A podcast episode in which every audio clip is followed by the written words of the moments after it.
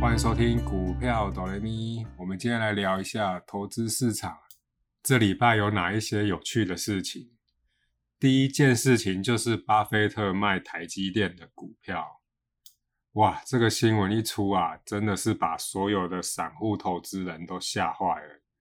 前阵子才宣布买入台积电，过没多久又宣布把台积电出清了。这中间出清了多少，或者是留有多少，我没有去详细追踪，因为我觉得那个不是重点。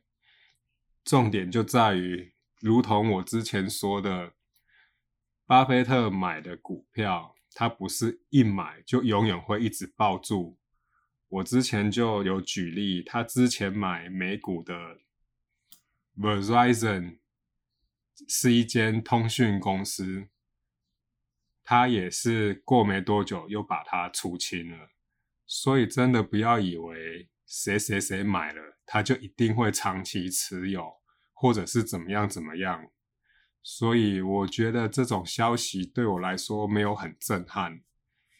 其实我觉得大家是不用拿放大镜太过度的解读，因为散户买台积电啊，我也不信你可以买到数十张、数百张。我们只要从这个消息去得到的经验，就是有时候一些股市专家还是什么的，他持有一档标的，他一定有他的想法跟理由去调节它。所以这件事情给我得到的想法是，再怎么厉害的大师，都会去灵活运用他的资金，去达到最有效率的运用。可口可乐是他口袋里面的一个常青树，那从这个地方我们就可以知道，他的逻辑里面确实有一些是打短线跟打长线的。千万不要看到书上说什么，如果不想要持有十年，连十分钟都不要，拜托，有一些事情要看清楚。他只是举例这个逻辑而已，并不是说他标的一买就是会放十年。更不要因为他买了台积电的隔天你就压身家下去买，你心里想着巴菲特都买台积电了，而且他买就是买十年以上，你也跟他 all in 压身家买，就如同我之前说的，每个人的口袋深度是不一样的。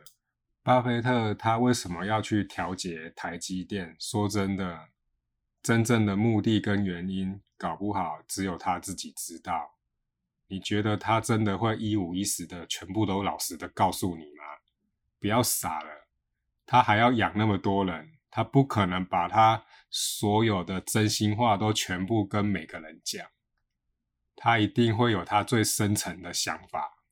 他对外公开的一定只是一些普遍的说法而已，就如同说一些什么外在因素啊、通膨啊。利率高啊，未来前景不确定啊，然后乌俄战争也还没结束之类等等的话，投资那么久了，你难道都不知道这些都只是官方的客气说法吗？所以这件事情告诉我们，不要随便乱跟风，就算对方是巴菲特也一样，他可以说买就买，说卖就卖。因为它的资金部位很大，你是没有办法学它的。再来第二件事情就是新宇航空的散户组成一个自救会，他们大概就是在抗议公司派有一些大户或者是大股东出脱持股，导致股价下跌。说真的，这种新闻内容我一看就忘了，因为这个。真的是很好笑，散户组成自救会去抗议这种事情。新宇航空算是很佛系的公司了啊，他的发言人还会回你这个问题，已经算很好了。如果用在别间公司，他搞不好连甩都不甩你们这些散户。这件事情给我的想法就只有。这些散户真的是吃相很难看，就这样子，因为没有人有义务要对你的部位负责。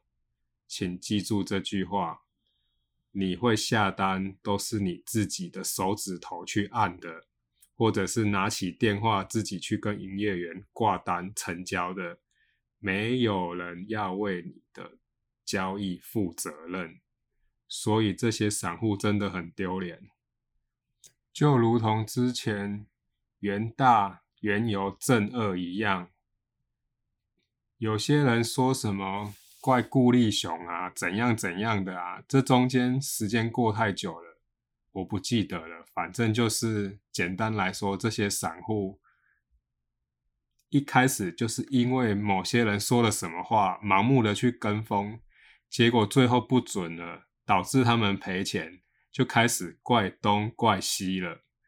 简单来说就是这样，因为这种事情我也不想花时间去了解来龙去脉。简单来说就是四个字：吃相难看，就这样子而已，没有什么好去怪谁怪谁的，因为那个都不重要了。你赔钱就是赔钱了，那是你家自己的事情，好吗？请自己去关心你自己。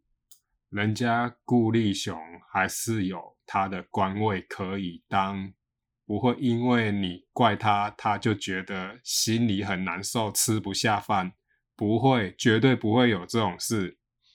紧接着，每间公司的年报以及鼓励政策都要宣布了，这才是你该关注的重点，而不是关注谁说了什么话。你觉得？有机可图，然后去做，然后赔钱就怪东怪西，这个真的很像小孩子。再来第三件事情，就是有关于债券的价格，这个礼拜有稍微明显的回档。有些朋友就问我说：“啊，怎么会这样子？我刚买而已，不是说债券多好吗？怎么刚买就下跌了？”你这样子问我，我也不知道该怎么回答你。我正想问你，你们这些人跳进来，价格就马上下跌，那到底是谁的问题？总而言之，就是当你买一项金融产品的时候，你跳下去买，马上赔钱，这个很正常。你有时候换个角度去想，一个产品这样子。来来回回上下震荡，你的操作比较会有弹性，比较好灵活的运用。就以债券举例来说好了，如果今天这个债券一直往上走，一直往上走，你的第一笔交易虽然是获利了，但是你问你自己，你所有的部位都买足了吗？你敢再继续垫高成本的买进吗？再来第二个问题就是，债券的本质就是需要长期间的持有。你既然会选择这个产品，就是看上它的票面利率。那既然是债券，你就是必须要多花一点耐心。所以这也没有什么好大惊小怪的。总而言之，就是没有什么产品是你一定买下去。就会赚的。通常买下去小幅拉回是很正常的。你也必须要把你债券的手续费跟一些交易费用算进去，不要一味着跳下去就想要赚钱获利。如果有这种想法的人，那应该就要去操作衍生性商品，那个就绝对不拖泥带水。